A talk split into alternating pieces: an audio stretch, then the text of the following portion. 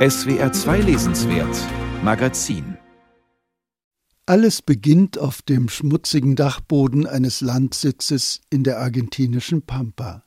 Dort verbringt Sheila die meiste Zeit ihrer Kindheit in Gesellschaft einer kleinen Eule und einer exquisiten Sammlung moderner Literatur, die sie mit frühreifer Neugier verschlingt.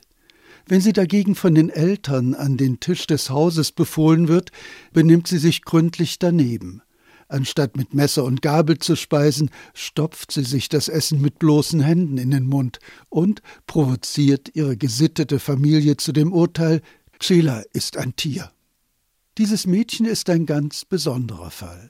Dasselbe gilt für den Roman Wir, die Familie Caserta und seine Autorin Aurora Venturini studiert in den Fächern Philosophie, Pädagogik und Psychologie, schrieb Venturini ihr Leben lang Poesie, Erzähltexte und Essays.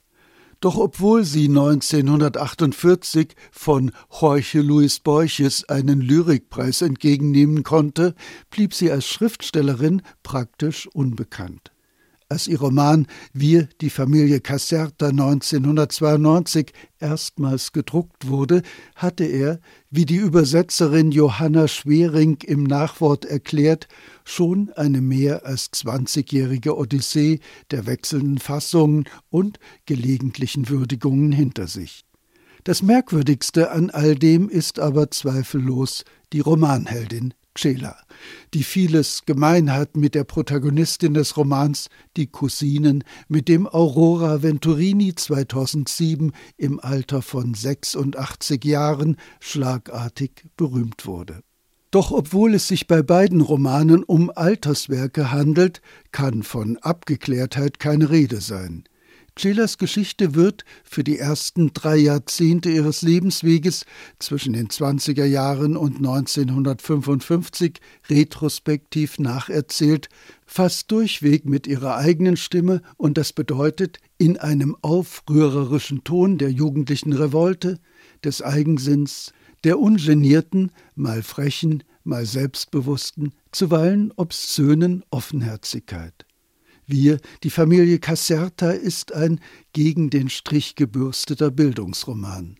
Er beschreibt eine Entwicklung, die von Verwilderung, Regelverstößen und antibürgerlicher Verachtung angetrieben wird, trotzdem aber im Hinblick auf die Qualifikationen in Schule und Studium sehr erfolgreich verläuft. Cela gewinnt, noch minderjährig sogar, einen Literaturpreis. Sie ist hochbegabt und allen anderen um Jahre voraus.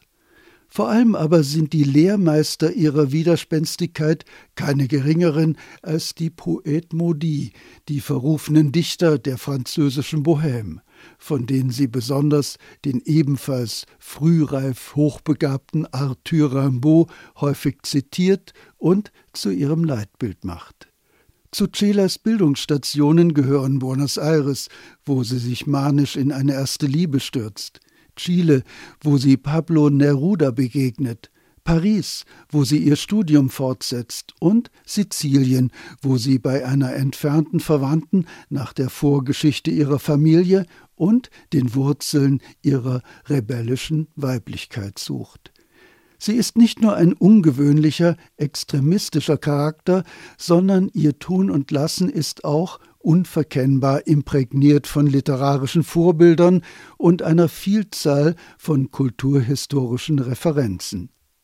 Wenn sich Cela bei ihren kindlichen Streifzügen plötzlich auf einer Brücke wiederfindet, die das Magische vom Alltäglichen trennt, dann wird daran erinnert, dass hier auch Elemente des magischen Realismus hineinspielen.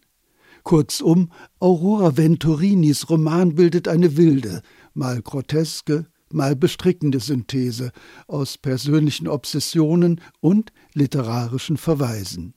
Die Lektüre wirkt ebenso verstörend wie elektrisierend, und auf jeder Seite erneuert sich der Eindruck, diese spät zu Ruhm gekommene Autorin ist eine ziemlich einmalige Erscheinung und eine wahrhaft überraschende Entdeckung.